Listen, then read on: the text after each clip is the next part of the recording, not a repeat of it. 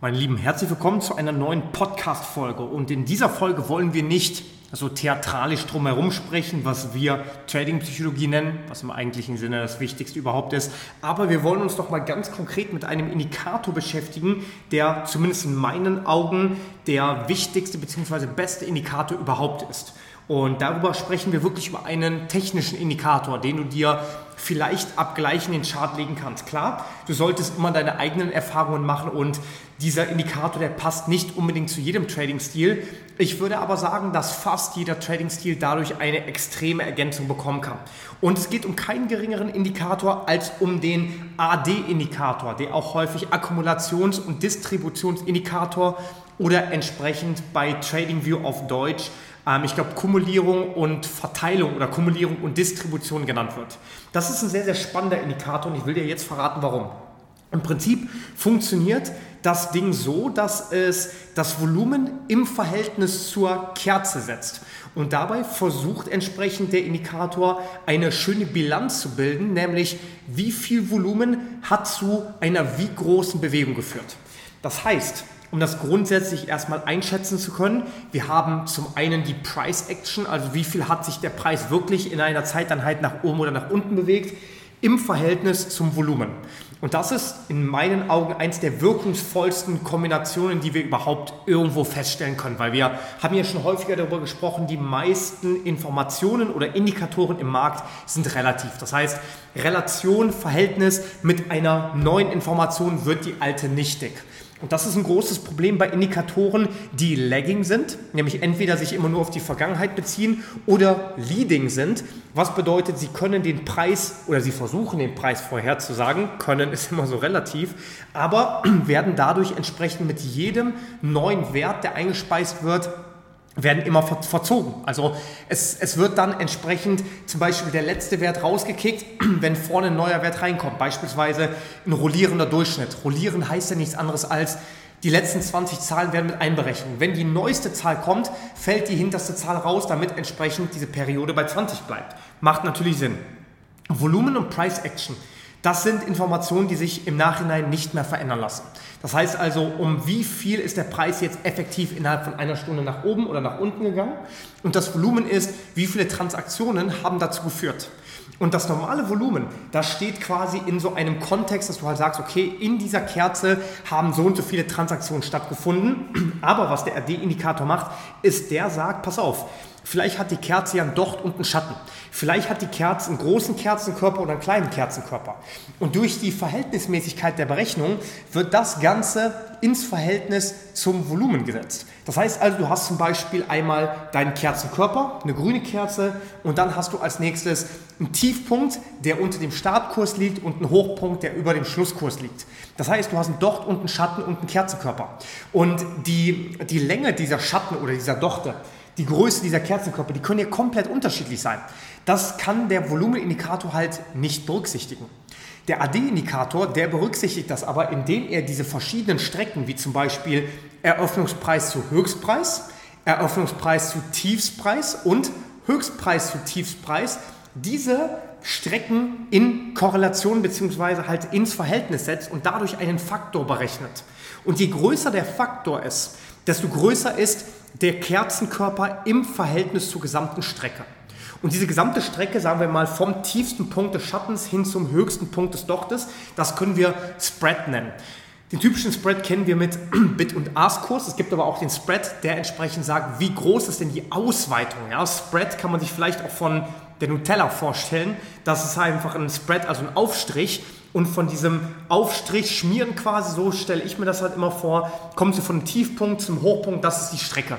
Die Strecke, die du mit dem Aufstrich dein Brot bedecken kannst. Ganz bescheuertes Beispiel, aber manchmal habe ich das Gefühl, ich bin auf LSD. Nichtsdestotrotz ähm, versuchen wir quasi mit diesem Spread einzuschätzen, welches Volumen hat denn überhaupt dazu geführt. Und je größer diese Zahl ist, die in der Verhältnismäßigkeit rauskommt, desto mehr hat das Volumen, was reingekommen ist, den Kerzenkörper hochgedrückt. Weil es kann sein, dass in einer Kerze, in einem Doji beispielsweise, extrem viel Volumen drin ist.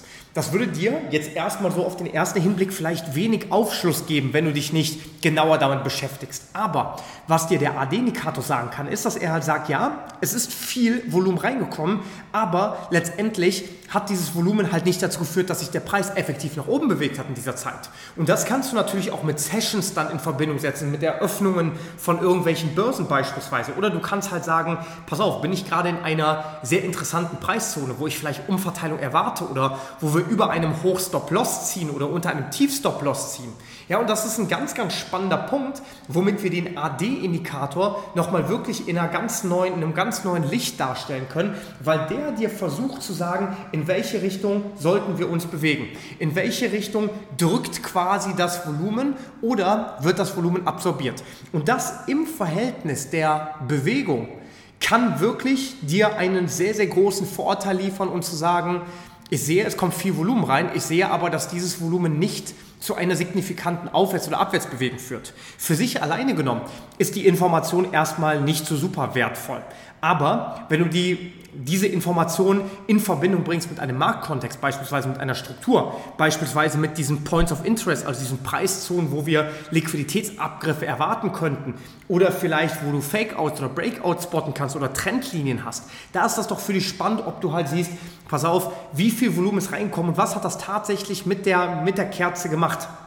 Und dieser AD-Indikator, der wird in den meisten oder eigentlich in jeder Trading-Plattform als Graph dargestellt. Und zwar, wenn es eine grüne Kerze ist, jetzt sagen wir mal nicht Doji, sondern ein bisschen größerer Kerzenkörper, dann ist der Wert zwischen 0 und 1, aber positiv.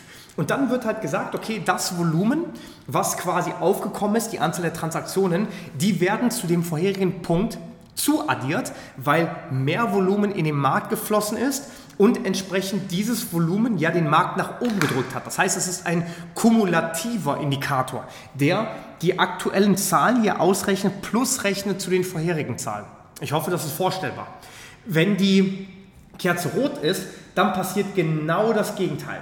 Ja, dann wird sehr, sehr wahrscheinlich die rote Kerze entsprechend zu fallenden Kursen und damit wird das Volumen, also die Anzahl der Transaktionen zu fallenden Kursen dann auch gezwungen worden sein.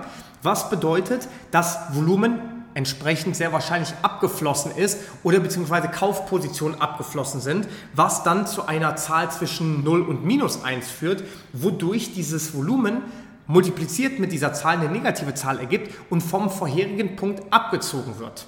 Und dadurch hast du so einen Graph, der nach oben geht, wenn Volumen reinkommt und positive Bewegungen stattfinden. Oder du hast eine, ähm, einen Graph, der nach unten geht, wenn Volumen reinkommt, aber rote Kerzen kommen. Und du hast einen Graph, der sich gar nicht verändert, wenn du ein Doji hast. Und das ist eine extrem spannende Geschichte, weil du dadurch natürlich auch sowas wie Konvergenzen und Divergenzen betrachten kannst, weil du dadurch eine Möglichkeit siehst, wie sich der Markt typischerweise auch bezüglich dieser ähm, ich sag mal, Liquiditätsabgriff oder sowas verhalten kann.